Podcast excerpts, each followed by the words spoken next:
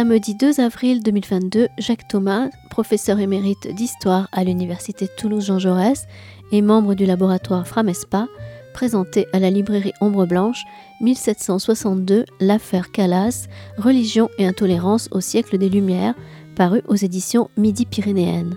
La rencontre était animée par Didier Foucault, auteur de 1619 Vanini, un libertin sur le bûcher, dans la même collection cette année-là.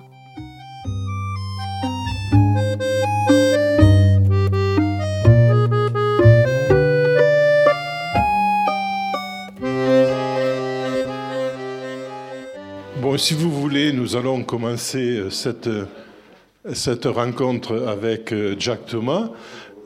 tout d'abord, permettez-moi de remercier encore la librairie Ombre Blanche, son fondateur Christian Torel et puis toute l'équipe, aussi bien de direction que de libraires, qui nous accueille depuis maintenant à peu près trois ans dans le cadre d'une collection que certains connaissent sans doute, euh, dont le livre de Jack dont nous allons parler euh, est issu.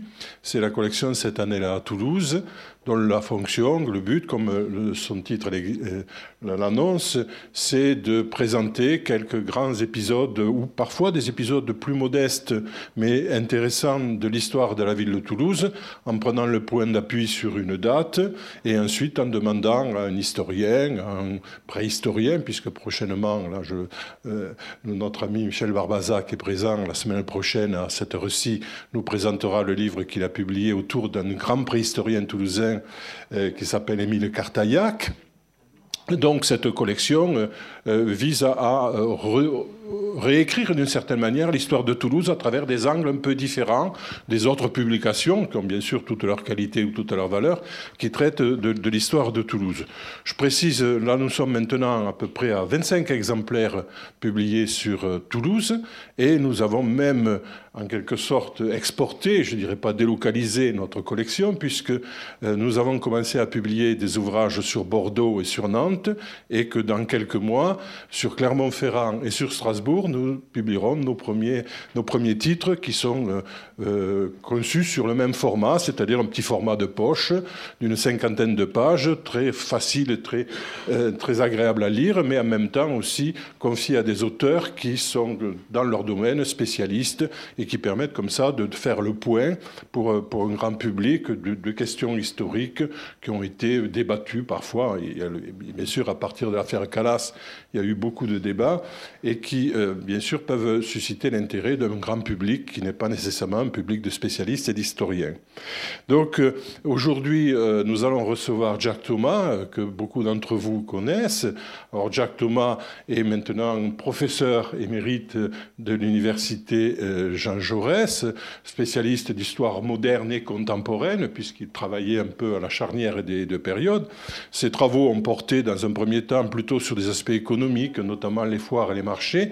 Et puis ensuite, il a consacré beaucoup de, euh, de ses recherches à l'étude de la justice à Toulouse, principalement au XVIIe, XVIIIe siècle, c'est-à-dire à, l'époque du Parlement. Il a publié euh, déjà un gros ouvrage sur le, le, Parlement en collaboration avec d'autres chercheurs, dont certains sont présents dans la salle. Et également, donc, euh, cette année qui est très fructueuse pour lui, il publie trois livres. Donc, euh, ce livre 1762, L'affaire Calas, Religion et intolérance au siècle des Lumières, dont nous allons parler, mais également dans la même collection, euh, à la faveur, si je puis dire, euh, la formule n'est pas bonne, plutôt pour les commémorations euh, du dixième anniversaire des attentats terroristes et islamistes de, oui, 2012. Il a publié Attentats djihadistes, soldats et juifs possibles, toujours dans notre collection. Et, il vient également donc de, publier un, livre là beaucoup plus ample dans une collection prestigieuse chez Champion qui s'intitule Les protestants toulousains et la justice parlementaire. du Languedoc. voilà, et la justice parlementaire de la justice royale, voilà, de, la fin de Louis XIV jusqu'à la Révolution. Donc ce livre, je pense, je sais pas, il est en train de sortir. Il n'est pas, oui, parce que moi je l'ai vu annoncé dans le catalogue de chez Champion, donc. Euh, donc vous l'aurez dans quelques temps. Vous avez le temps comme ça de lire les deux livres de Jack pour continuer sur son livre sur les protestants du Languedoc. Alors, pardon. Aujourd'hui, donc, nous allons voir avec lui euh, l'affaire Calas. Alors, l'affaire Calas, euh, je pense tout le monde au moins la connaît de réputation, car c'est certainement pour l'histoire de Toulouse l'affaire la plus retentissante euh, de, de, de toute son histoire, on peut dire, celle qui a propagé en France et au-delà de la France, bien au-delà le nom de Toulouse, pas toujours d'ailleurs de, façon très, très honorable pour notre ville. En tout état de cause, c'est un point qui touche des, questions très importantes, puisqu'en fait, vous savez, notamment à travers l'écho qu'en a donné Voltaire, dont nous reparlerons, c'est une des grandes questions euh, qui a porter le problème de la tolérance et de l'intolérance religieuse sur le devant de, la scène et qui a joué un rôle très important ensuite pour l'évolution de, notre société. Donc Jack a repris le dossier, hein, notamment à partir de tous les travaux qu'il a fait sur les protestants du Languedoc, qui lui ont permis comme ça d'avoir une vue plus large. Je crois que nous aurons l'occasion d'en parler au cours de cette discussion, euh, pour voir un peu qu'en est-il de, cette affaire. Euh, de quoi s'agit-il d'abord précisément dans un premier temps? Pourquoi un tel écho et quelles ont été les répercussions euh, jusqu'à nos jours aussi de, cette affaire? Alors peut-être la première question, je vous propose de, faire un petit échange dans un premier temps avec Jacques et ensuite je vous donnerai la parole si vous souhaitez avoir des, des précisions ou euh, des réponses à des questions. D'abord peut-être un premier point sur l'affaire proprement dite, c'est-à-dire la découverte du cadavre d'un jeune homme, Marc-Antoine Euh, euh, au rez-de-chaussée de la maison qu'il habitait avec ses parents. Oui, d'abord bonjour à tout le monde. Merci d'avoir bravé les éléments pour sortir ce matin. Vous êtes très courageux et je vous en remercie profondément. Alors, Didier pose une, question qui, évidemment, euh, pourrait ouvrir sur une très longue conférence. Donc, je vais essayer de faire bref comme dans le livre. Marc-Antoine Calas est le fils aîné de, Jean Calas et de son épouse euh, Anne Rose, qui habitait rue des Filatiers euh, ou la Grande Rue, à quelques encablures d'ici. Et le, soir du 13 octobre 1761, euh, parce que le livre c'est 1762, mais ça c'est la mort de Calas, alors que le mort de Jean Calas, alors que 1761 c'est la mort de son fils Marc-Antoine. Euh, il y a un souper familial, comme il pouvait en avoir euh, dans les familles euh, à, toute époque. il y a Jean Calas, il y a son épouse qui sont à table. Il y a leur fils cadet qui s'appelle Pierre ou Jean-Pierre. les sources, son nom officiel c'est Jean-Pierre, on l'appelle souvent Pierre. Il y a un jeune ami euh, qui est de passage à Toulouse, qui arrive de Bordeaux et qui voulait trouver ses parents. Nous sommes dans la période des vacances du Parlement et donc euh, beaucoup de gens sont dans leur campagne et donc euh, ce jeune homme, Gobert Laveiss, ses parents ne sont pas là, donc il loge chez quelqu'un et Pierre Calas l'invite à souper fatale acceptation parce que vous allez voir, ça va lui marquer toute sa vie. Et ensuite, donc il y a ces, quatre, plus Marc-Antoine, le fils aîné et la servante Jeanne Viguière, qui donc soupe dans leur, euh, leur appartement euh, à, l'étage de, cette maison. Et euh, Marc-Antoine décide, comme souvent le cas, de sortir le soir et peut-être jouer au billard. En tout cas, il dit qu'il sort et il part. Et les autres restent dans le salon à, causer. Euh, Pierre euh, s'assoupit pendant une demi-heure, pendant que son ami Gobert discute avec les parents. Et il est temps de partir. Et quand Pierre et Gobert descendent l'escalier avec leurs bougies, ils, ils trouvent le frère pendu à la porte. c'est ce qu'ils ce disent euh, après un certain temps. Ils appellent, Jean Calas descend, la maman descend aussi, elle essaie de, de, réveiller son fils avec euh, l'eau de Hongrie, qui est une sorte de, parfum.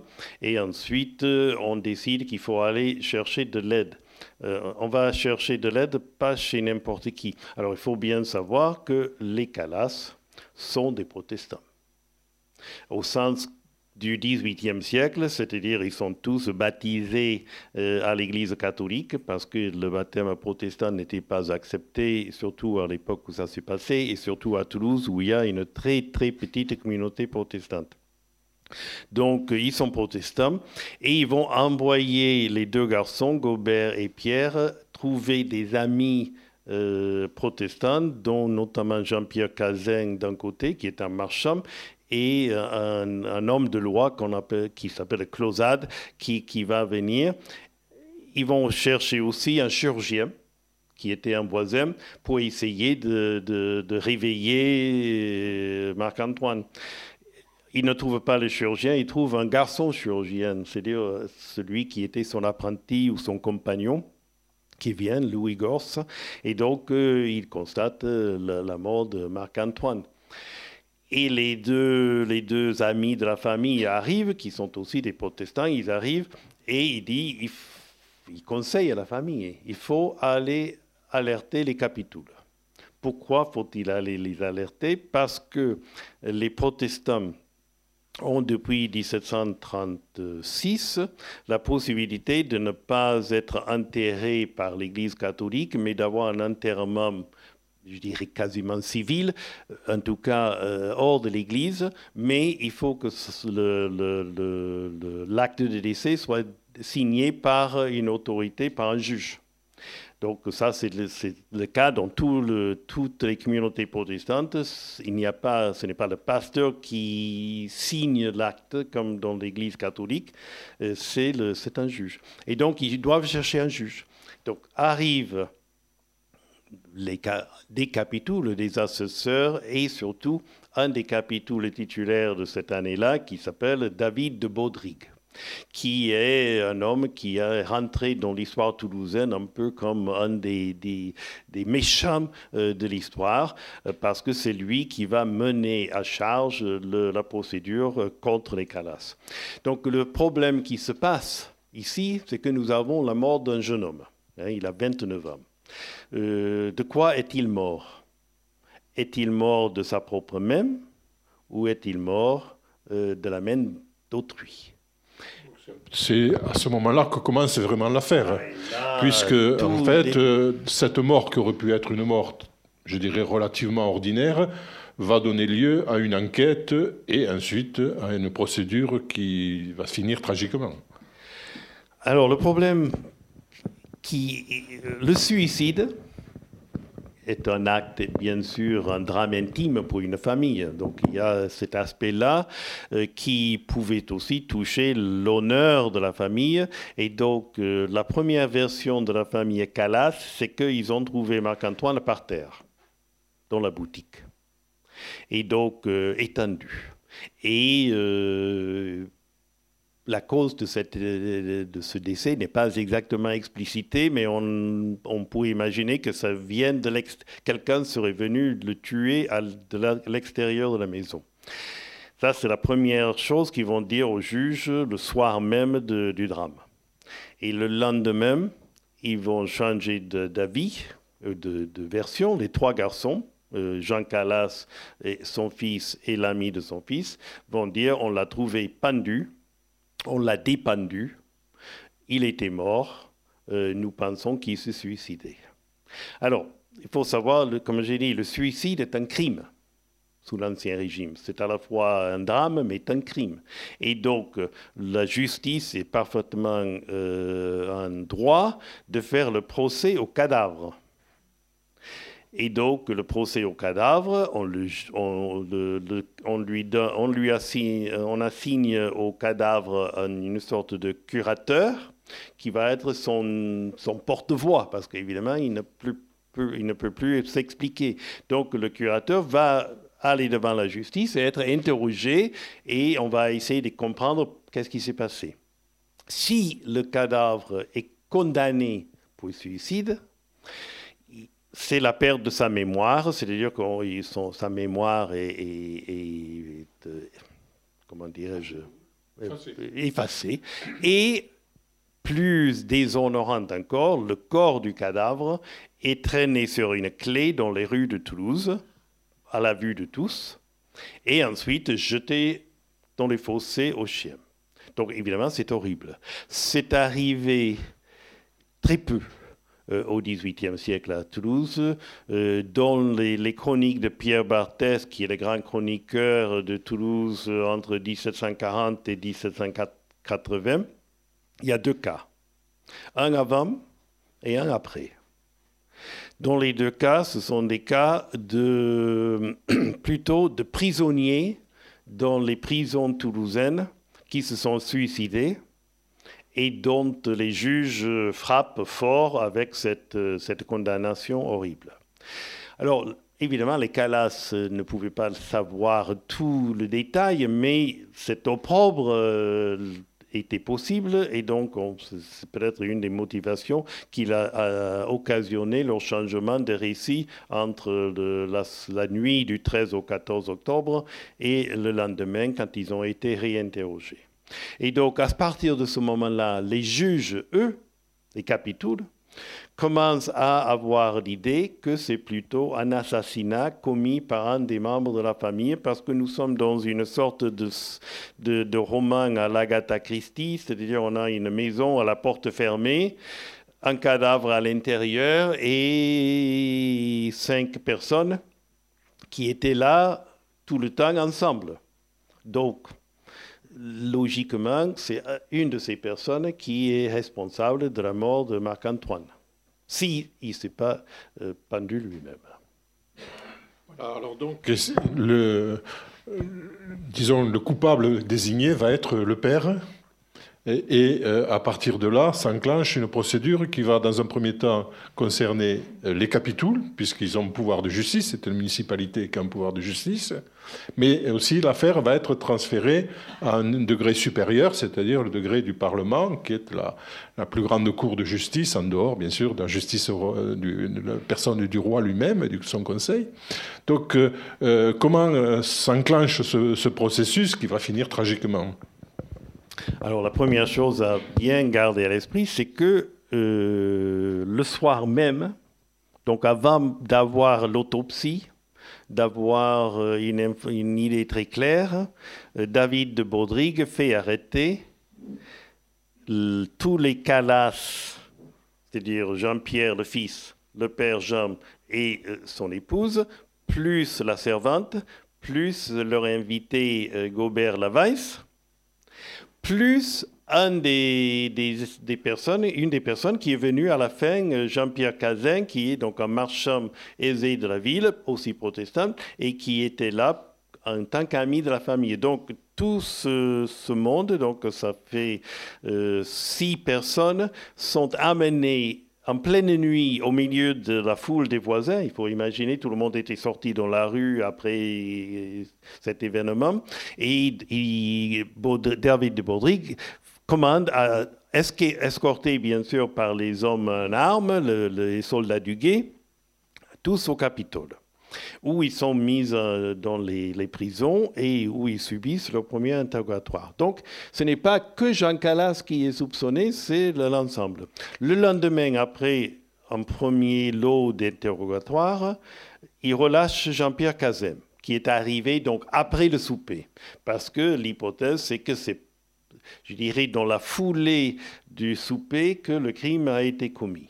Et donc, il reste en prison du 14, on va dire de la nuit du 13 octobre jusqu'au mois de mars, les autres personnes dont je vous ai parlé. Et donc, eux, ils restent en prison et ils sont accusés tous d'avoir euh, commis ce que la justice et le droit à cette époque appellent un parricide.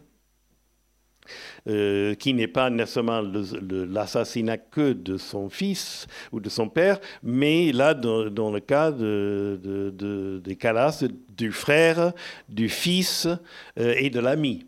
Mais ils sont, le, terme qui est utilisé dans la procédure par les capitules, c'est parricide. Alors, il y a deux procédures qui, enfin, il y a en fait deux procédures, l'une après l'autre, qui se déroulent dans ces, ces mois d'octobre, donc 13 octobre au 19 novembre, au 18 novembre, c'est le procès des capitules. C'est les capitouls qui ont la haute main sur l'affaire et qui la, qui la jugent comme ils, auraient, comme ils jugeaient euh, c'était le privilège de la ville de Toulouse d'avoir les capitouls comme juges criminels. Et donc, euh, ils jugeaient hum, toute la justice, y compris la plus haute justice, ils pouvaient condamner à mort. Donc, euh, cette première période, ce sont les capitouls qui organisent la procédure selon des règles de la grande ordonnance criminelle de 1670. Et donc, c'est totalement dans les règles. Alors, il y a une petite musique chez quelques historiens toulousains actuels euh, que ce n'est pas un procès en, intolérance que les, que capitouls ont euh, respecté les, les, règles euh, de la procédure et ont, mené la, procédure euh, tout à fait normalement. Ce qui est vrai au sens strict, c'est-à-dire les, les capitouls ont fait comme ils devaient faire selon la procédure. Sauf que ils n'ont pas tout fait. Et donc, ils ont laissé beaucoup de choses, beaucoup de pistes en rade qui auraient pu éventuellement euh, disculper les Calas s'ils avaient un peu envie de le faire. Donc, premier parti, jusqu'au 19 novembre, les capitouls décident qu'ils doivent tous être euh, exécutés. Euh, Jean, son fils, sa femme, euh, Gobert, et, donc les, trois calas doivent être exécutés et que la servante et l'ami doivent être présentés à la question, c'est-à-dire ils doivent imaginer qu'ils vont être torturés, mais ils ne vont pas l'être, mais ils doivent être présentés aux instruments de torture euh, parce qu'on on pense que ça va délier leur langue.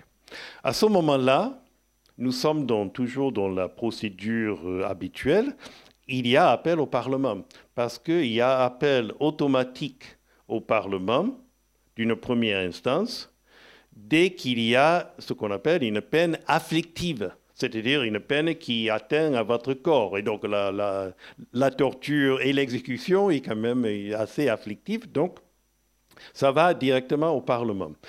Il y a, et, on n'a même pas besoin de demander, le procureur du roi chez les capitouls, a quand même fait appel à minima parce qu'il estimait que la peine n'était pas assez sévère et qu'on aurait dû inclure Gobert Lavaisse et la servante dans les condamnés à mort. Donc, l'affaire va au Parlement. Là, il y a deux phases. Une très courte qui, est, euh, qui, qui, qui, va de, de fin novembre au tout début décembre, où le Parlement juge, je dirais, les capitouls. Il regarde la procédure pour voir si la, procédure a été bien faite et respectée, etc. Et là, le 5 décembre, le ou le 8, le Parlement dit non. On casse la décision des capitouls sur des questions, je dirais, techniques qui n'étaient pas sur le fond de l'affaire. Il casse la décision et il reprend. Alors, il y avait deux choses. Ils auraient pu renvoyer l'affaire à une autre justice, mais ils ont décidé de la garder et de la juger eux-mêmes, ce qui est relativement inhabituel. Donc ils ont décidé de garder l'affaire pour eux. Et c'est là où s'enclenche la procédure devant le Parlement qui dure du mois de décembre jusqu'au mois de mars. Et c'est là, à la fin de, ces plusieurs mois d'instruction et d'interrogatoire et de témoignages, etc., etc., ils décident de condamner. Alors, en fait, ils prennent deux décisions.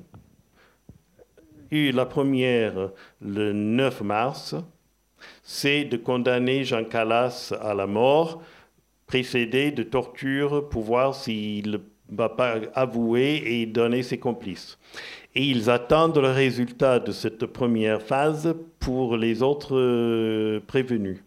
Donc, Calas est torturé, selon des règles de l'époque. Il n'avoue rien, il dit qu'il est innocent et que les autres sont innocents. Il est exécuté sur la place Saint-Georges, où il y a une plaque actuellement. Exécuté, c'est-à-dire brise ses, membres brisés sur la roue, et ensuite, après deux heures, étranglé. Et pendant toute cette période, il proteste de son innocence. À ce moment-là, on peut dire que les, magistrats sont peut-être un peu ébranlés dans leur certitude. Parce que cette résistance, est, ça, ça, dit quelque chose. Et donc, quand ils finissent par euh, statuer sur les autres euh, prévenus, ce n'est pas du tout la même chose. Il, euh, Pierre Calas, le fils, il est le seul condamné, il est condamné au bannissement à vie, qui ne va pas être exécuté, je reviendrai. Les autres sont mis hors la cour, c'est-à-dire c'est une sorte d'acquittement qui n'est pas un acquittement, ça veut dire que la cour dit on pense que vous êtes coupable, mais on n'a pas le moyen de le prouver. Donc on vous met hors la cour, c'est un peu déshonorant, mais en tout cas, il, quitte les prisons dans la journée. Donc voilà ce qui se passe. On a en fait cinq personnes dans une pièce et un, autre qui est décédé, et on a un condamné à la mort, un condamné au bannissement, et les autres acquittés. Donc il y a une forme d'illogique dans la, euh, comment ils pouvait faire ça seul ou accompagné. Et donc, euh, c'est dans cette brèche que notamment Voltaire va, s'y jeter. Voilà, alors même avant l'intervention de Voltaire, et dans cette période de 4 ou 5 mois, ou 6 mois, pendant lesquels se déroulent les deux procès, les procédures diverses, euh, il y a eu malgré tout, du côté des Calas, des tentatives pour faire valoir le point de vue euh, de leur défense, euh, alors que par ailleurs, à Toulouse, tout un climat d'intolérance religieuse, s'appuyant sur une question qui a longtemps été débattue de la possibilité qu'un des fils Calas voulait se convertir au catholicisme et que ça aurait été en fait la, cause de, cet assassinat supposé. donc une, toute une, double campagne commence à se mener du côté catholique qui a certainement fait pression euh, de, l'opinion publique, a fait pression sur les juges, et du côté aussi de, des partisans de Calas qui ont lancé toute une série, notamment de, euh, publications visant à mettre en évidence euh, les lacunes de, cette procédure, qui était quand même une procédure à charge et qui a très peu tenu compte, ou pas du tout tenu compte, des, éléments qui auraient pu être en faveur de, de Calas et de sa famille. Oui, alors euh, il faut revenir à quelque chose qui, au tout début, pourquoi Marc-Antoine Calas aurait été tué par sa famille? Qui est une famille de la petite bourgeoisie toulousaine et qui n'a absolument pas connu pour euh, avoir euh, des histoires de violence. Enfin, ce n'est pas une histoire où on dit Ah, mais évidemment, chez les Calas, ça, se bagarre tous les soirs, euh, c'est normal que quelque chose se passe. Pas du tout. C'est une famille, on pourrait dire, sans histoire. Euh, et personne n'a jamais pu montrer qu'il y avait euh, une histoire plus compliquée chez eux. Alors, qu'est-ce qui se passe? L'idée était que Marc-Antoine, l'idée officielle, c'est que Marc-Antoine voulait se convertir au catholicisme pour des raisons qui, qui n'ont jamais été explicitées. On peut imaginer une raison qui était logique, c'est que Marc-Antoine avait une licence de droit et il voulait devenir avocat. Et alors, pourquoi il n'est pas devenu avocat? Parce que euh, pour devenir avocat, il fallait qu'il produise un certificat de confession et de catholicisme chez le, curé de sa paroisse. Il est allé voir le curé de sa paroisse, Saint-Étienne, qui lui a, qui a refusé de donner euh, ce certificat, et donc il est coincé. Il ne peut pas tel quel devenir euh, avocat, alors que le papa et le Gobert Lavais, c'est un protestant, fils d'un avocat protestant très bien connu sur la place toulousaine. Le frère de Gobert, le frère aîné Étienne, est avocat protestant. Pourquoi? Parce que au moment, euh, on, vit dans une forme de religion clandestine. Et donc, les, les, les euh, sont mariés à l'église, ils sont baptisés à l'église catholique. Euh, leurs fils sont envoyés au collège des jésuites. Gobert a même gagné un prix. Euh, dans sa dernière année chez les, jésuites. Donc euh, il y a une forme de, conformisme euh, visible qui est en cours. Et donc quand ils vont chez le curé de leur paroisse avoir le certificat, le certificat est fait. Bon, donc ils peuvent devenir avocats. Calas, c'est plus compliqué parce que dans la famille Calas, il y a, on va appeler ça le brebis galeux, qui est un jeune homme qui s'appelle Louis qui est le deuxième ou troisième fils, je ne me souviens plus, des Calas. Et lui, à l'âge de 18 ans, un peu aidé par la domestique, Jeanne Viguière, il se convertit au catholicisme au sens officiel, c'est-à-dire il va abjurer son protestantisme, il va devenir un catholique très visible y compris chez les pénitents euh, blancs, je pense. Et donc, euh, Louis Calas devient protestant, un catholique. Et alors, c'est la, règle de cette époque, c'est que malgré ses 18 ans, il est toujours sous l'autorité de son père, et son père doit lui donner une pension alimentaire. Il ne vit plus chez lui, hein. il a quitté la maison, il n'habite plus chez lui. Donc, il a une pension alimentaire que le père Calas paye mal. Et donc Louis Calas euh, court la ville à la recherche d'appui pour obliger ce papa à payer la pension y compris chez l'archevêque, y compris chez le, subdélégué qui est le, comme le sous-préfet, euh, etc. Et donc, cette affaire est connue. ça se passe dans les deux ans avant la mort de Marc-Antoine. Et donc, euh, Calas passe pour un huguenot obstiné qui ne veut pas euh, donner la pension à son fils. Et donc, le curé de Saint-Étienne le sait. Et donc, il ne signe pas le papier euh, en faveur de, du frère aîné Marc-Antoine. Donc, Marc-Antoine est un peu, moi je l'appelle le, victime collatérale de la, de la conversion de son, son, petit frère. Et donc, lui, il est coincé. Il est coincé dans cette boutique qui peine à faire vivre la famille il vivait bien quand il y avait prospérité. Là, on est dans une période, c'est la guerre de Sept ans, et donc les affaires marchent mal. Hein, les guerres, ce n'est pas des bonnes périodes pour le commerce, comme on le sait. Et donc là, euh, le père Calas ne peut pas, il n'a pas de liquidité, il ne peut pas financer les projets de, Marc-Antoine.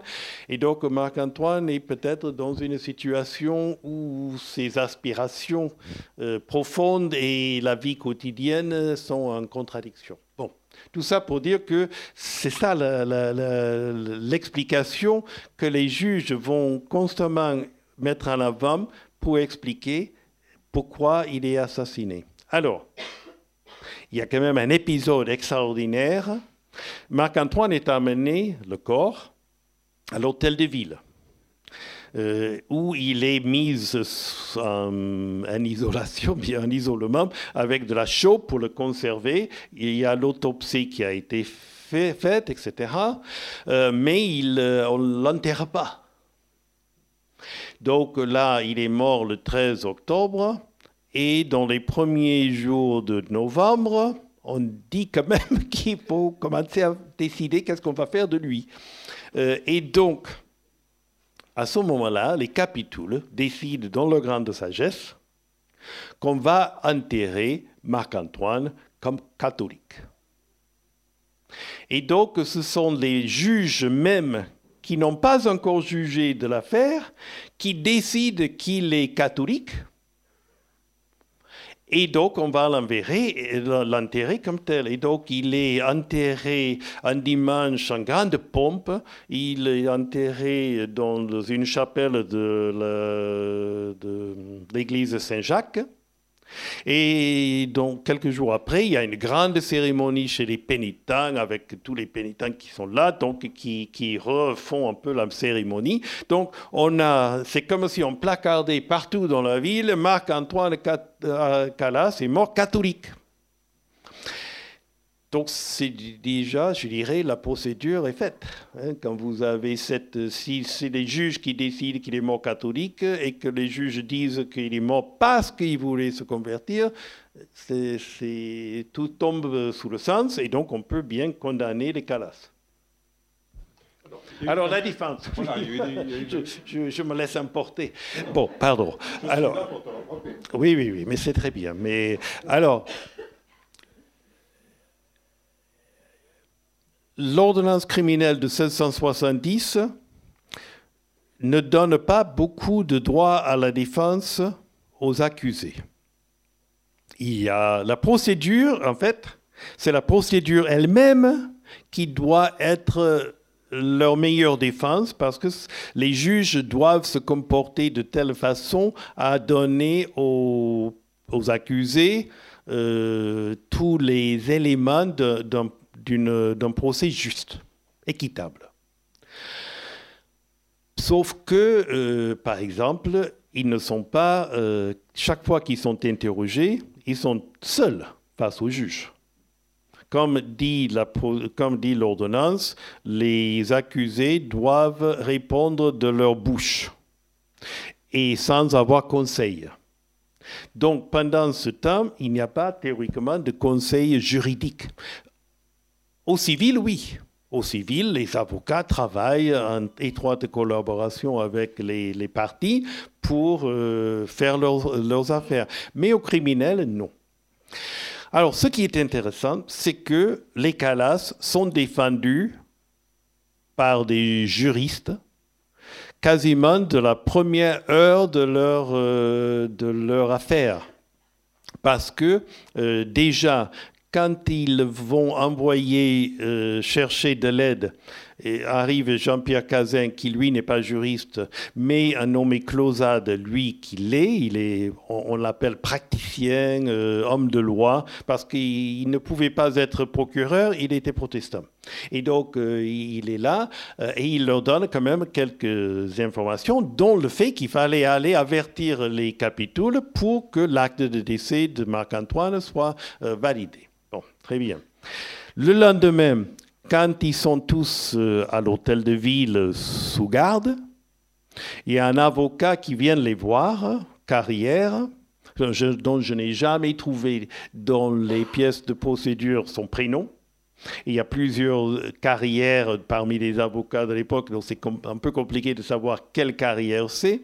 Donc il va les voir et il va voir notamment les garçons et il dit mais qu'est-ce qui s'est passé? Donc la veille, et euh, la version qu'il leur donne est la version finale hein, qui va être. Euh, et euh, il, il, dit que je ne comprends pas. Donc il va voir la maison, voir si c'est possible que Marc-Antoine soit pendu entre les deux portes, etc. Et il revient.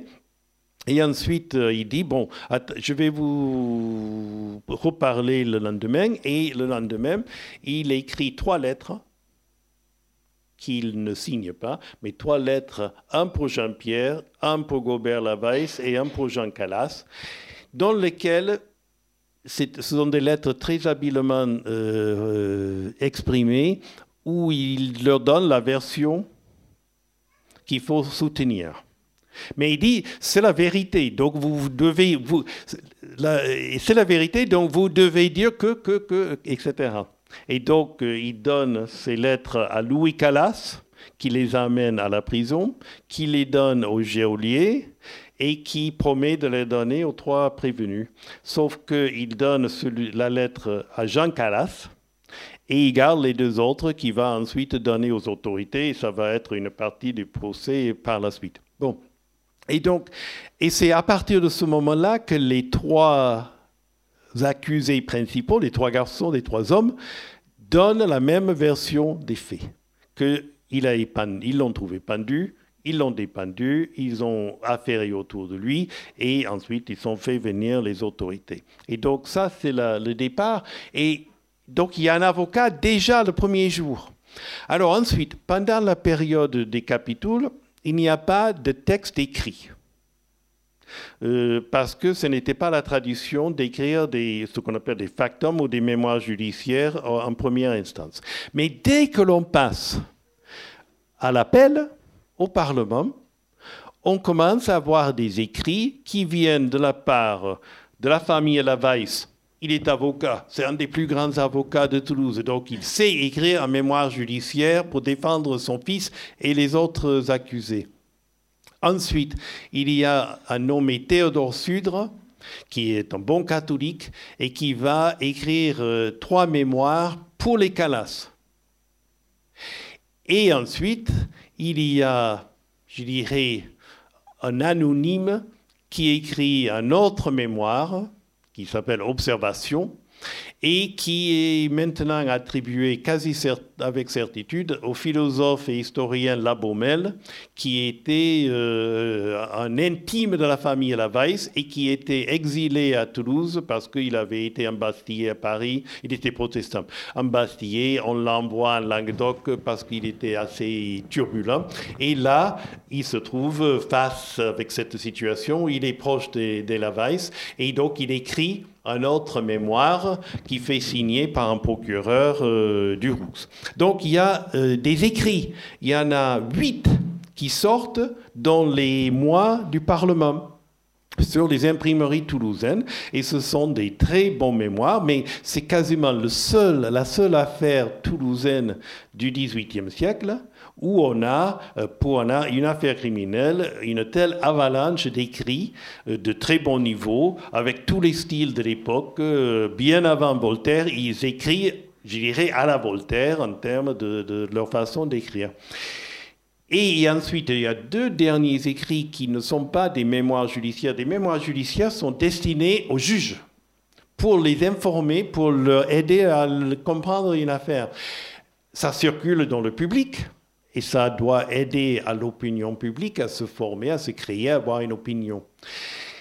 Après, vers la fin du procès, il y a un autre écrit qui est envoyé directement au procureur euh, général du roi, Riquet de Bonrepos, qui n'aimait pas à ce moment beaucoup les protestants.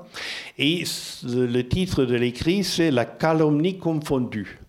Et c'est signé Rabot au désert. Alors en fait, c'est signé par le plus grand ministre protestant du Languedoc de l'époque, qui s'appelait Paul Rabot, qui était basé à Nîmes, il, vit dans la clandestinité, hein, parce que on va voir, les têtes des pasteurs sont appris. Donc il écrit, c'est pour ça qu'il signe au désert, hein, le lieu mythique des protestants. Et donc il signe un texte sur lequel il dit ce n'est pas possible. Les protestants ne tuent pas leurs enfants parce qu'ils vont se convertir. Ça, c'est un mythe que vous avez inventé, c'est un fake news. Euh, et donc là, euh, il le démontre avec les arguments théologiques et avec l'histoire de l'Église protestante. Et il y a Riquet de Bonrepos euh, n'a pas aimé ça, ça lui a été délivré directement à sa maison euh, et il a trouvé ça un peu impudent et euh, non, non un peu effronté. Et donc il le fait juger par le Parlement qui le condamne et qui le brûle à l'intérieur du Parlement une semaine avant la, mort de Calas lui-même. Donc euh, c'était pour signaler que les protestants devaient se tenir croix. Alors justement, tu parles des protestants euh, à Toulouse, mais le midi toulousain euh, au sens large euh, est euh, depuis le, XVIe siècle traversé par à la fois des, des villes fortement catholiques comme Toulouse, mais également des villes fortement protestantes comme par exemple Montauban, Castres, Revel, etc.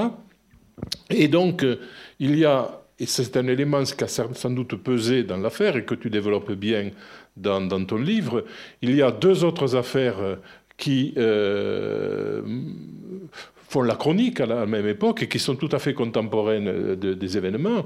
C'est d'une part l'affaire Rochette qui touche Caussade, donc à proximité de Montauban, dans une zone où les protestants sont très actifs, et une autre affaire qui se passe près de Mazamet, qui est l'affaire Sirvin, où là aussi une jeune fille euh, est retrouvée morte, elle aussi ayant eu des liens avec les catholiques, donc euh, on retrouve un peu le même schéma que celui qui a été évoqué à propos de l'affaire Calas. Et tout ça, ça se passe en même temps. Donc c'est ces éléments qui vont en quelque sorte euh, peser sur le climat qui entoure le, procès. Tu peux nous rappeler ces deux affaires? Oui, oui, là c'est clair que il y a ce qu'on pourrait appeler un télescope télescopage dans le temps et dans l'espace. Les protestants euh, étaient dans une phase, enfin, l'histoire du protestantisme, euh, comme, j'ai dit, euh, on est dans une période où les protestants n'ont pas le droit légal à l'existence. Et donc, il n'y a pas de culte. Ils ont la liberté de conscience éventuellement, mais en tout cas, ils n'ont pas, il n'y a aucune liberté de culte.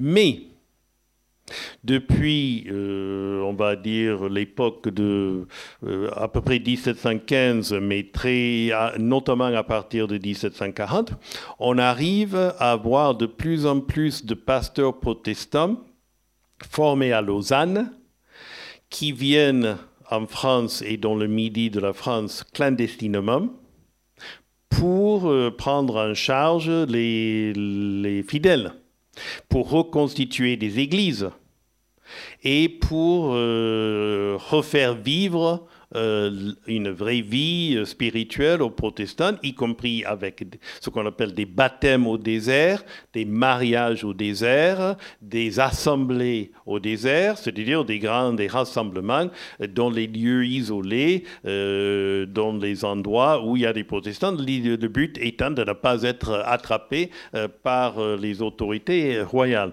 il y a des moments où il y a de la répression très féroce et d'autres, D'ailleurs, il y a des, dizaines et des dizaines de protestants du Midi qui sont dans les galères parce qu'ils ont été attrapés à la suite d'assemblées illicites euh, qui sont condamnables. Et il y a un certain nombre de pasteurs protestants qui, attrapés par les autorités royales, sont exécutés, et notamment à Montpellier. Montpellier, c'est le grand lieu de la répression protestante parce que c'est l'intendant du Languedoc qui est le premier répresseur, si on peut dire, des, protestants du fait des ordres qu'il a reçus du roi euh, depuis, depuis la fin du XVIIe siècle. Donc c'est vraiment à Montpellier, s'il y a un endroit qui est censé être intolérable, c'est Montpellier parce que c'est là où on a globalement pendu 24 pasteurs au XVIIIe siècle. À Toulouse, on en a pendu un. Et donc, euh, mais en fait, c'était c'était pas la même chose. C'était le Parlement ici et c'était l'intendant là-bas. Bon, donc euh, ce que nous avons à la fin de l'année 1761, ces trois affaires qui arrivent ensemble, qui concernent des protestants à des, degrés différents. D'abord, le pasteur Rochette, le 13, le 13 septembre, il est en train de transiter aux alentours de Caussade à minuit pour aller à Saint-Antonin où il, avait, il devait faire un baptême. Et il est au milieu de la nuit, à l'extérieur de la ville, la garde bourgeoise euh, passe par là, l'arrête parce qu'il pense que c'est un voleur de grand chemin. Et en fait, euh, Rochette ne cache pas du tout qui il est. Il, est tout jeune, hein, il a 26 ans. Euh, et il a peut-être un petit peu euh, un, esprit de martyr. Donc il dit, je suis un, ministre protestant. Il a sa malle est pleine de ses robes, de ses serments, de son attestation. Donc il, est, protestant, un pasteur protestant. Donc son avenir est risqué. Pire, ce qui se passe, c'est que les autorités de Caussade ont peur que les protestants viennent le, délivrer parce que le lendemain matin, de son arrestation à Caussade, c'est le lundi matin. Lundi à Caussade, c'est jour de marché. Et là, en plus, c'était jour de foire. Donc, des, des centaines de personnes doivent venir euh, au marché et euh, les autorités pensent que parmi eux, il va y avoir des protestants, ils vont essayer de l'attraper, de, de, les livrer. Donc, il y a une sorte de grande peur autour de, de, de Caussade où on voit des protestants partout où il y a effectivement quelques foules qui arrivent, qui, n'arrivent jamais dans la ville, mais qui, qui, tournent autour de la ville.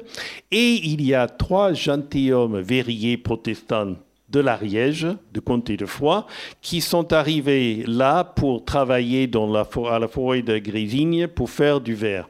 Et ils sont armés, et ils sont aussi un peu militants. Euh, dans leur comté de foi, c'est un peu ce qu'on pourrait appeler le service d'ordre des, pasteurs euh, du comté de foi. Donc ils ont l'habitude de, s'affronter un peu euh, aux autorités. Et donc ils sont là et ils sont arrêtés. Et donc il y a tout un lot, il y a, je ne sais pas, une vingtaine de personnes qui sont arrêtées. Ils sont envoyés dans différentes prisons autour de, de Caussade. Et le Parlement de Toulouse, avec euh, les ordres du roi, prend tous ces gens pour les juger. Donc il les amène à Toulouse début octobre. L'affaire Calas est juste en train de commencer quand eux, ils arrivent sous escorte. On n'a jamais vu ça. Il y a des soldats partout pour escorter ces, ce pauvre pasteur protestant que, que personne n'allait venir chercher. Mais bon, il était très protégé. Ils sont mis au Parlement, aux prisons du Parlement, et non pas à l'hôtel de ville. Donc on a les Calas à l'hôtel de ville, on a les protestants de Caussade à la conciergerie. Et les protestants de Caussade sont tous en ils sont enferrés parce qu'ils ont peur qu'ils vont être délivrés. Donc, il y a la garde montée devant la porte, etc. Des circonstances exceptionnelles. Donc, il y a une sorte de paranoïa. Et on voit des protestants partout à Toulouse, alors qu'il y en a très peu. Les deux affaires vont être jugées en même temps, en parallèle. L'affaire Rochette et les, frères Grenier par la grande chambre du Parlement, parce que les frères Grenier sont des nobles et ils peuvent être jugés devant la, grande chambre. Les Calas devant la tournelle qui est la chambre criminelle. Donc il y a deux instructions qui se passent en parallèle dans le même, dans le même Parlement et avec le même procureur général, Riquet de Bonrepos, qui pense globalement que les protestants comme les jésuites, sont des séditieux. Et donc, il faut leur taper dessus quand on peut leur taper dessus. Ce n'est pas, pas une question religieuse, c'est une question d'ordre public. Et ensuite, donc, au moment où les deux affaires vont être jugées, qu'est-ce qui se passe? À côté de Mazamé, on trouve une jeune fille dans un puits. S'est-elle noyée volontairement? Est-ce qu'on lui a mis dedans? La question. C'est la même question suicide ou assassinat. Et cette jeune fille, Elisabeth Sirven, est une protestante, de famille protestante. Et elle, à la différence de Marc-Antoine, elle avait des vraies envies de conversion. Donc elle voulait se convertir. Le problème, c'est qu'elle avait des problèmes psychologiques qui manifestement étaient graves parce qu'elle avait passé sept mois dans un établissement religieux de Castres. Et au lieu d'être, de sortir convertie, les sœurs ont rendu à la famille en disant nous ne voulons plus, euh, gardez-la, etc. Euh, elle est pleine de bleu, elle est mal nourrie, elle est, elle est vraiment dans un triste état psychologique et physique. Donc il y a un problème, euh, je dirais, qui n'est pas un problème uniquement de conversion, un problème psychologique. Et donc, elle se trouve dans ce puits est-ce qu'elle est là parce qu'elle a voulu se suicider ou est-ce qu'elle est là parce qu'on a voulu l'empêcher d'être catholique? C'est la question. Et là aussi, les juges de Mazamet sont arrivés à l'idée que, en fait, c'est sa famille protestante qui l'a fait. Et à ce moment-là, les Sirvennes, alors il y a quand même une grande différence. C'est là où les Sirvennes ont eu de la chance dans leur malheur. Ils n'ont pas été arrêtés tout de suite. Et donc pendant les premiers jours de l'instruction à Mazamé, ils sont libres. Et au moment où le juge lance le décret, le décret euh, de, prise de corps, c'est-à-dire l'arrestation, ils ont eu euh, écho et ils sont tous partis euh, dans la montagne noire, dans les communautés protestantes où ils sont et où ils se tiennent à l'abri. Ils attendent de voir qu'est-ce qui se passe à Toulouse. Est-ce qu'ils peuvent être jugés convenablement? Donc, qu'est-ce qui se passe? Février, condamnation à mort de Rochette et des trois frères Grenier et exécution. Le 9 et 10 mars, condamnation de Jean Calas et exécution. À ce moment-là, ils disent la justice n'est pas nécessairement en notre faveur. Et donc, ils s'en vont en Suisse par des voies détournées, les, les femmes surviennent d'un côté et Pierre-Paul de l'autre. Et ils se retrouvent tous à Genève et à Lausanne. Et c'est là où ils rencontrent assez rapidement Voltaire, qui habite juste à côté, et où Voltaire est juste sur le point de prendre en charge l'affaire euh, Calas. Et donc, on a là aussi juxtaposition des choses dans l'esprit de Voltaire. Il a à la fois, d'un côté, la, malheureuse famille Sirvène encore vivante, et les, les Calas, dont Jean Calas est déjà décédé.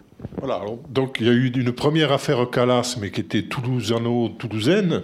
Et puis, euh, à partir de, euh, disons, des mois qui ont suivi, euh, les semaines qui ont suivi l'exécution de Calas, l'affaire arrive entre les mains de Voltaire, qui d'abord est un peu sceptique, et qui ensuite va s'engager à fond et mobiliser une grande partie de, l'opinion des Lumières en France et même en Europe pour obtenir la réhabilitation de, de Calas. En quelques mots, peut-être, tu peux nous rappeler les différentes étapes de, de cette mobilisation internationale qui a abouti quand même à un renversement complet des situations, même si pour Calas, les choses étaient déjà euh, malheureusement réglées. La réhabilitation était post-mortem. Mais, quand même, euh, oui, parce que très vite, Voltaire est averti par un, marchand protestant marseillais, nommé Audibert, qui connaissait donc tout ce milieu euh, toulousain et, ensuite donc il dit euh, il y a eu injustice, euh, il faut quand même que vous interveniez, c'est pas normal, etc. Et Voltaire globalement n'aime pas les fanatiques. Il n'aime pas les fanatiques huguenots, il n'aime pas les fanatiques catholiques. Et donc il dit, bon, mais ces huguenots, euh, bon, il n'a pas une très bonne... je rappelle qu'il s'est installé à la limite de la Suisse pour avoir la possibilité de se barrer si euh, la pression était trop forte là. Mais ces tentatives d'être en Suisse ont très mal tourné parce que euh, ces pièces de théâtre sont censurées par les, les bons calvinistes genevois. Donc il se voit... s'est dit, bon, quand même, c'est pas, voilà, c'est pas, il, il, dit, ah, les protestants n'aiment pas le théâtre. Bon. Ce qui n'était sans doute pas totalement faux dans ce... Des débats avec Rousseau, entre autres. Voilà. Et donc, euh, euh, Voltaire est sceptique. Mais, euh, d'abord, il rencontre le plus jeune fils Calas de Donat, qui était, qui était à Nîmes en apprentissage et que, voyant comment ça se passe localement, est parti en Suisse. Lui. Et donc, il rencontre le jeune Donat Calas. Et il l'interroge, il le, fait, il le loge chez lui, il l'observe. Et il veut voir si c'est un garçon fanatique et euh, donc élevé par une famille de fanatiques. Et à la fin, il dit non, c'est quand même c'est pas possible. Ce garçon n'a pas été élevé par un homme qui allait tuer son autre un autre fils. Et donc c'est là où il commence à se, se, mobiliser. Il demande à droite, à gauche des informations sur ce qui se passe. Évidemment, du Languedoc vient plutôt l'idée que les Calas sont coupables. Donc, il, faut imaginer toujours euh, les réseaux de Voltaire fonctionnent à différents niveaux parce qu'il a des réseaux euh, très élevés dans la haute noblesse euh, de cour et dans les, chez les, évêques et les archevêques, comme il a des, des réseaux plus, plus, plus bas. Et donc, il, il accumule les informations, il commence à se mobiliser. Avec très vite des textes très important euh, dès l'été 1762, avec euh, donc euh, il publie un peu une sorte de dossier sur les pièces, ce qu'il appelle les pièces en faveur des Calas, avec des où il écrit à la place des Calas. Il, écrit comme si lui, il était Anne-Rose Cabibel Calas, la femme de, la veuve, donc il, écrit à sa place. Il raconte sa vie, etc. Il écrit à la place de, Pierre Calas, etc. Et donc, il, il écrit euh, d'une façon, je dirais, romanesque. C'est un récit euh, qui se garde globalement près des informations telles qu'il les est, mais ce n'est pas une argumentation juridique. C'est une argumentation, je dirais, humaine, parce qu'il veut que les Calas deviennent humains et non pas des fanatiques, pas ces, huguenots qui, qui, tueraient leurs enfants. Il veut, il veut leur donner une image plus positive. Et ensuite, il fait, et en 1763, c'est là où il écrit son fameux traité sur la tolérance, dont la base euh, narrative, c'est l'affaire Calas. Et ensuite, il, il part de là. Là aussi, raconter je dirais de façon euh, plus littéraire que juridique, parce qu'il avait bien compris que ce n'était pas lui le juriste. Et donc euh, il, commence comme ça, parce qu'il est en train de raconter une histoire qu'il veut que des, gens puissent, euh, avec qui ils peuvent s'identifier. En même temps, il recrute des juristes de haut niveau à Paris. Et globalement, les deux de base, c'est un, homme marié à une femme protestante qui est de Jean-Jacques Elie de Beaumont, qui a une carrière assez dense de défenseur des protestants avec, avec euh, Voltaire, et ensuite de toute une série d'autres affaires avant sa mort prématurée à la fin des années 1780.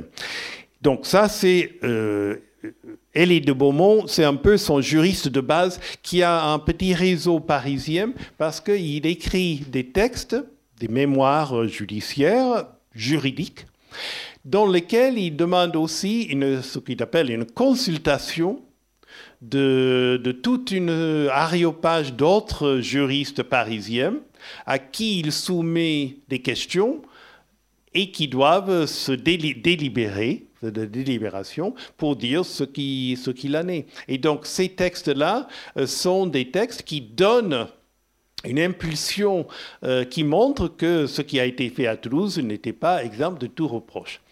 Son autre juriste, c'est Pierre Mariette, qui a un statut différent parce que lui, il est avocat au Conseil du roi.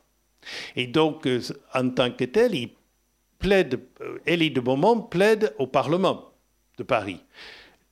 Mariette plaide au conseiller du roi parce que le but de Voltaire, c'est de faire juger les Calas par la justice personnelle du roi, au conseil du roi. Et donc, euh, d'abord, il faut que le conseil accepte de considérer l'affaire Calas. Ça s'est fait en mars, juillet, enfin, je sais pas, au milieu de l'année 1763, donc un an après. Ensuite, pendant un an, il le délibère et il casse en 1764 la décision du Parlement de, Toulouse et envoie le procès à une tribunal qui est vraiment le tribunal des maîtres de requêtes, c'est le, tribunal, les requêtes de l'hôtel, qui est un tribunal spécialisé, qui est, qui est utilisé. on n'a vraiment jamais bien travaillé sur ce tribunal, sur son activité. Et ce sont des maîtres des requêtes, qui sont des plus hauts euh, fonctionnaires de l'État, qui y siègent. Et c'est eux qui, en 1765, délibèrent à l'unanimité que euh, les Calas sont innocents. Donc euh, on a trois étapes judiciaires et Voltaire, son travail, c'est de distribuer des rôles. Donc il donne à chacun son travail, ils doivent faire leurs textes, ils doivent les faire diffuser, et en même temps, les, les Calas, Madame Calas et ses filles et Gobert Lavaille sont montés à Paris et font, je dirais, du lobbying. Du, enfin, pas du lobbying parce qu'ils n'ont pas, mais ils font du. Oh, ils font comme on faisait sous l'Ancien Régime, ils sollicitent. C'est-à-dire, ils demandent des rendez-vous avec des gens à droite, à gauche, qu'on désigne comme étant importants. Ils vont dans les salons, ils, rencontrent les juges, etc. Et donc, on a Madame Calas, tout en noir, très digne, etc. Il y a ces jeunes, ces, filles, les deux filles euh, qui sont là, qui sont assez agréables à regarder et qui sont bien élevées, qui, donc, euh, ça, fait. Et Gobert devient un jeune homme. Pendant ces années, il a 20 ans quand ça commence et il a 20, 25, 26 ans quand ça se termine. Et euh, il se frotte à ce milieu parisien avec beaucoup de succès, avec beaucoup d'à-propos, à telle sorte qu'à la fin, c'est lui-même qui écrit le dernier mémoire judiciaire en sa faveur en 1765. Euh, son père avait envoyé quelque chose de tout près et il avait montré à ses, amis avocats parisiens qui disent non, non, c'est pas comme ça, il faut que toi tu l'écris à ta façon, il faut que tu parles de toi, etc. Et donc il y a un travail qui est fait qu'on ne peut pas imaginer juste en, regardant les, lettres de Voltaire. On a déjà quand même une idée, mais il faut regarder maintenant. Je vous donne euh, une source intéressante. Euh, il y a la correspondance de la Baumelle. C'est une correspondance qui, est un truc énorme sur je ne sais pas combien de volumes. On est, je pense, au 17e peut-être maintenant. Alors, la Baumelle, il a, c'était un de ces, des, gens qui savaient tout et qui connaissaient tout le monde. Donc, il avait beaucoup d'amis et d'ennemis. Mais quand il est à Toulouse, on le voit à l'œuvre et ensuite, on, suit l'affaire de l'intérieur de la famille Lavais-Labomel euh, pendant ces années. Et donc, on a toute une correspondance qui arrive euh, qu'on ne connaissait pas, hein, que les, les, éditeurs de cette euh, collection ont, ont, trouvé, y compris ici dans le, château, l'ex-château de la famille Lavais, où il y a encore leurs archives. Et donc, on a une correspondance et des documents qui sortent là maintenant, que heureusement, heureusement, j'ai pu exploiter parce que les éditeurs sont des hommes euh, d'une grande générosité intellectuelle, et donc ils m'ont passé tout ça de telle sorte que euh, j'ai pu avancer, moins pour ce bouquin-là, encore qu'on trouve des choses, mais dans le, livre euh, sur les protestants, où il y a deux chapitres sur les calasses, j'ai exploité à fond ce, ce matériau. Donc, il y a un happy end. Alors, je termine avec le, Si on arrive, on a dépassé un peu midi, donc il faut laisser un peu la, parole au public. Voilà. Donc, euh, peut-être pendant 10 minutes, un quart d'heure euh, avant d'aller euh, déjeuner, si vous avez quelques compléments d'information, déjà, je crois que Jacques a donné beaucoup, beaucoup de, choses, mais on peut consacrer une petite discussion. Je, je donne le micro à qui, qui le souhaite. Oui, Rémi. Oui, c'est une question de béotien du sujet. je suis très admiratif de, Jack. Il a vraiment fait un boulot extraordinaire et en plus, il, le présente euh, d'une façon vivante et très émouvante. moi, je me pose la question de, la peine de mort. Est-ce que ce, ce, sujet a été soulevé? Parce que c'est l'époque, il faut s'en souvenir, où le grand-duc de Toscane a aboli, sous la pression du grand juriste Beccaria, la peine de mort. Je crois un peu après, quand même. Après. Est-ce qu'il y a un lien? Je ne sais pas si Badenter, qui a fait un bouquin, et, enfin plusieurs bouquins, s'est intéressé à ça, parce qu'il y a aussi le supplice euh, médiéval, tout ça. Est-ce que ça, ça a été soulevé ou pas? Parce qu'en définitive, on, ne traite que la question de la culpabilité et, pas celle de, euh, de la mise à mort. Voilà. Alors, euh, dans l'affaire Calas, les écrits qui en parlent n'évoque pas la question de la peine de mort, autre par le biais de la culpabilité. En revanche, la question de la torture, et, Voltaire l'a évoqué parce qu'il a, correspondu avec euh, Beccaria, il a, été, il a euh, promu la traduction de son livre sur les peines en français, etc. Et donc là, euh, la question de la torture judiciaire est posée pas nécessairement. Euh, on, condamne je dirais, on dit que c'est pas bien ce qu'on a fait à Calas euh, parce qu'il n'était pas coupable, mais il y a moins la question euh, générale. Mais très vite, ça vient une question débattue dans la société. Et on a, on a aboli en France la torture judiciaire avant la Révolution.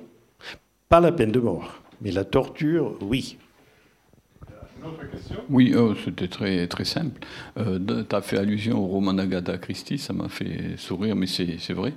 Euh, mais, mais Hercule Poirot, il trouve la solution à la fin. Alors, ma question, c'est euh, euh, qu'est-ce qui s'est passé? Qui c'est qui l'a tué? Claude, la réponse est impossible à donner. Pour, pour une raison, je pense, de base, c'est que l'autopsie a été euh, mal mené euh, et les experts médicaux qui l'ont mené euh, n'ont pas pu utiliser leurs connaissances pour dire plutôt strangulation, plutôt pendaison. C'est un problème de médecine légale. Et la médecine légale à cette période n'est pas encore au top. Alors, il y a euh, le, plus grand spécialiste de médecine légale de France euh, à cette époque était un chirurgien parisien, euh, Antoine Louis, qui en 1763 reprend le dossier et dit que les experts toulousains n'ont pas bien fait leur boulot. Donc, soit il, n'est pas peut-être exempt des reproches non plus en termes de, ses capacités parce que on n'avait pas la méthode scientifique euh, qu'il fallait. Alors, donc ça, c'est la première chose. La seconde chose, c'est que sans doute l'enquête elle-même n'a pas euh, couvert tous les domaines dans lesquels il aurait pu avoir des informations. Par exemple, et là, les, avocats des Calas le disent dès l'enquête au Parlement. Euh, David de Baudrigue amène tout le monde au Capitole, alors que la procédure judiciaire disait qu'il fallait euh, il fallait faire le premier procès verbal sur place. Parce que sur place, il y avait tous les instruments qui pouvaient avoir contribué à la mort. Donc, euh, quand il part de la maison, euh, il laisse par terre euh, la corde, il laisse par terre le billot sur lequel il est censé avoir s'être suspendu entre les fenêtres. Ils n'ont pas, ils n'ont pas fait les mesures, ils n'ont pas testé, etc. Ils ne sont pas allés dans la chambre de Marc-Antoine pour voir s'il avait trois catéchismes catholiques ou quelque chose. Et donc, ils ont laissé la maison sous le euh, sous le contrôle des, des, soldats du guet pendant des semaines et déjà rentrés et sortis comme euh, dans un moulin. Donc, je dirais, les, la, ce qu'on appelle aujourd'hui. La scène de crime. La scène du crime a été totalement bâclée, ce qui a rempli, ce qui a empêché après toute décision scientifique. Après, sur la question des témoignages, on pourrait juste ajouter deux mots. Euh, cet avocat carrière euh, n'a jamais été euh, n'a jamais été interrogé. Euh, pour savoir qu'est-ce qu'il a écrit dans ses lettres, pourquoi il les avait écrits, etc. Il globalement, il ne voulait pas entendre parler des protestants comme témoins. Donc évidemment, ça laisse. Euh, on a plein de témoignages parallèles qui disent que Marc-Antoine fréquentait des assemblées du désert, qu'il est allé à des, cérémonies protestantes. Ce n'est pas le signe de quelqu'un nécessairement. Il allait à des églises aussi, parce que bon, il y a Toulouse, donc il allait, il, il aimait bien entendre peut-être des sermons, et peut-être il voulait aussi se montrer un peu catholique pour que le curé signe son certificat. Mais aucun curé toulousain ne l'a jamais reçu, ou en tout cas aucun n'a dit qu'il l'avait reçu à la confession. Donc on ne peut pas devenir catholique sans avoir au moins, moins pris rendez-vous pour une confession. Donc euh, tout ça, c'était construit. Euh, Peut-être une ou deux réponses. alors, il y a trois pouvoirs, trois doigts qui se lèvent. Je vais vous passer la parole. Et ensuite, Jack euh, pourra signer les livres si vous souhaitez les acheter. Donc, Madame. Merci beaucoup. Merci, Monsieur Thomas, hein, pour ce magnifique récit que vous nous avez fait, qui éclaire tout le contexte très très bien. Moi, c'était bon, une question toute simple. Je, crois qu'on je ne me souviens pas l'avoir lu. Le cadavre du malheureux Jean Calas, qu'est-ce qu'on en a fait après? C'est une très bonne question et je ne suis pas sûr que je vais pouvoir vous répondre. Euh, non, il est brûlé. Non, il est brûlé. Il est brûlé sur la place Saint-Georges. Et après, les cendres jetées au vent. Voilà, pardon, j'ai été, en train de dire qu'est-ce qu'on a fait, mais oui, il a été brûlé. Euh, est-ce que la thèse du suicide de Marc-Antoine Calas peut être écartée dans la mesure où s'il euh, avait procédé à ce suicide dans sa maison familiale, il savait pertinemment les conséquences que ça allait avoir par la suite auprès de sa famille qui pouvait, euh, dans ce cas-là, trouver accusé? Et est-ce que ça, est-ce que ça indique pas plutôt le meurtre, l'assassinat par un rôdeur?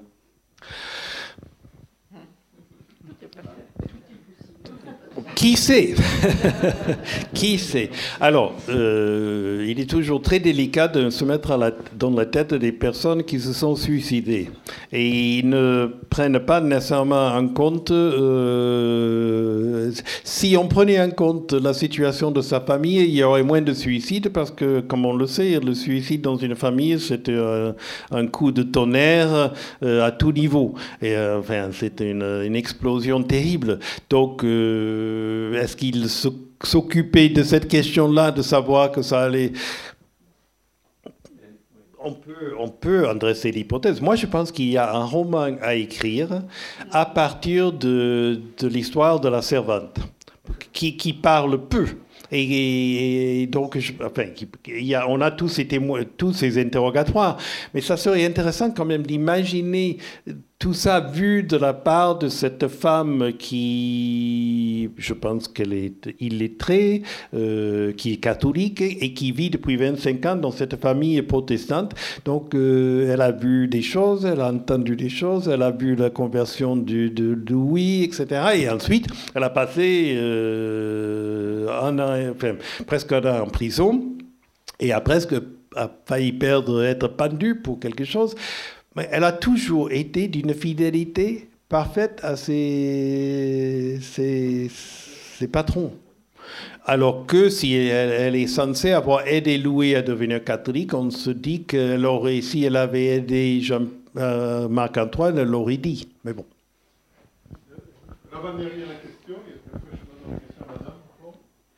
Oui, alors merci pour euh, l'exposé d'une grande clarté que vous avez fait. Et euh, ma question, c'est sur euh, la communauté, la petite communauté protestante dans ce cadre-là. comment s'est-elle comportée? Comment a-t-elle réagi Est-ce qu'elle a pu réagir de toute façon aussi? Et puis, après la réhabilitation, quelle a été donc la réaction de cette petite communauté toulousaine? Voilà. Bon, elle est vraiment très petite, hein. elle, est, de quelques dizaines de familles visibles en tout cas. il est toujours difficile de savoir les, qui était vraiment caché, etc. Mais euh, elle a pris un peu peur, de telle sorte que la famille Cazin est partie à Nîmes. Alors qu'ils avaient, étaient là depuis plusieurs générations, mais bon, là, ils ont décidé de partir parce qu'ils estimaient que c'était trop, risqué, ils voulaient un, environnement plus, protestant. Et oui. Après, euh, je pense qu'on arrive quand même. Là, on va partir de la salle avec une, euh, image très noire de Toulouse en 1762. Mais les choses vont aller mieux tout de suite après parce qu'en fait, euh, cette affaire a un peu mis plein d'idées de telle sorte que, d'abord, on voit que les protestants ne sont pas nécessairement aussi fanatiques que l'on imagine, etc. D'autre part, euh, commence une série, et, ma camarade Jacques Poumared, qui est ici, a travaillé là-dessus, euh, sur les mariages protestants. C'est-à-dire que avec ces, les mariages qui commencent à se faire au désert, euh, ils ne sont pas théoriquement, ce sont des mariages illégaux selon le droit de l'époque. Qu'est-ce qui se passe quand un couple se sépare ou quand, euh, par exemple, un des membres du couple dit Mais en fait, je ne suis pas marié parce que je suis, que je suis marié euh, au désert et ça ne compte pas. Donc, qu'est-ce qui se passe? Euh, Qu'est-ce qui se passe aux enfants, pour les enfants de ces, ces unions Est-ce qu'ils sont des héritiers ou est-ce qu'ils sont des bâtards? Et donc, on a une série de procès qui arrivent devant les chambres civiles du Parlement de Toulouse, comme du Parlement de Bordeaux, comme du Parlement de, Grenoble, etc., qui posent ces questions. Et là, les avocats se donnent à cœur joie parce que là, ils peuvent les défendre et donc on a plein de, de procès et d'histoires. Et en fait, le Parlement de Toulouse va euh, assez rapidement être un des parlements qui reconnaît ce qu'on appelle les, états, les effets civils des mariages protestants, c'est-à-dire que les femmes sont légitimes dans leur rôle d'épouse, que les enfants sont légitimes en tant qu'héritiers de ces unions. Et donc, euh, avant, avant l'édit de tolérance de 1787 qui qui là dit que ces mariages peuvent être légitimes, euh, c'est déjà fait dans la jurisprudence. Et donc là, c'est quand même. Et, là aussi, ces procès donnent lieu à des écrits qui circulent dans le public, dans le public euh, sont propres dans les, des recueils de causes célèbres, etc. Et donc on voit là euh, les protestants émerger de leur invisibilité qui dure depuis la, révocation de l'idée de Nantes en, en 1785. Et donc, quand l'édit de tolérance arrive en 1787, ça reconnaît l'état civil des protestants, mais pas la liberté de culte. La liberté de culte arrive seulement à la Révolution française en 1791. Et donc là, quand même, on est dans un mouvement qui a commencé avec l'affaire Calas euh, qui soulève la question protestante de façon très explicite. Et ensuite, les mariages protestants permettent de, je dirais, de l'étaler dans le temps et d'arriver à des solutions législatives qui arrivent à la fois sous l'Ancien Régime et au début de la Révolution. Une autre question?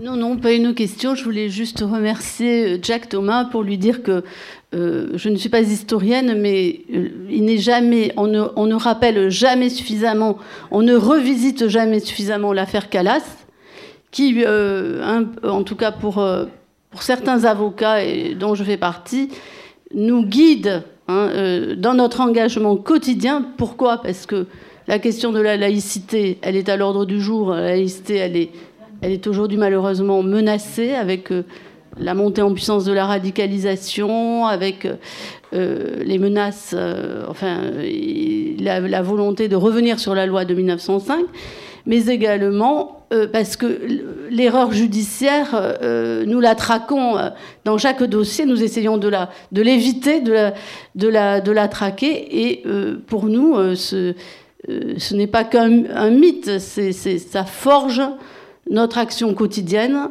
Et malheureusement, donc, ces questions sont toujours à l'ordre du jour. Elles sont d'une actualité cruciale. Euh, la justice et la laïcité, le droit à la différence, le droit à la liberté de culte et de conscience. Donc merci. ceci dit, merci pour ces détails précieux. donc, et ce récit, ces, ces, détails, cette méticulosité, effectivement, donc il me tarde d'en attaquer la lecture. Merci. Voilà, eh bien écoutez, vous faites une bonne transition.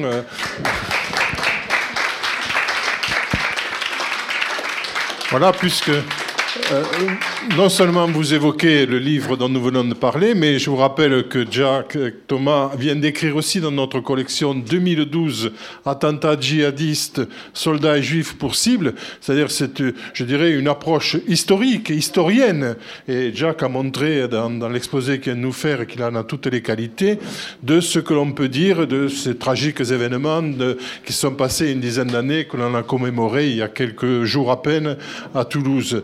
Donc, euh, si vous voulez, il peut vous signer quelques livres et vous avez à l'entrée euh, euh, les livres de notre collection que je vous invite aussi, bien sûr, à acheter en tant qu'éditeur. Merci en tout cas pour votre présence. Et puis surtout, rendez-vous la semaine prochaine à la même heure, à 11h. Euh, Michel Barbaza, qui est dans notre salle, nous parlera là de préhistoire et surtout d'un, grand préhistorien toulousain, Émile Cartaillac, à travers un épisode tout à fait curieux de son existence, puisque c'est un des grands fondateurs de la préhistoire en tant que discipline euh, scientifique. Donc 11h samedi prochain.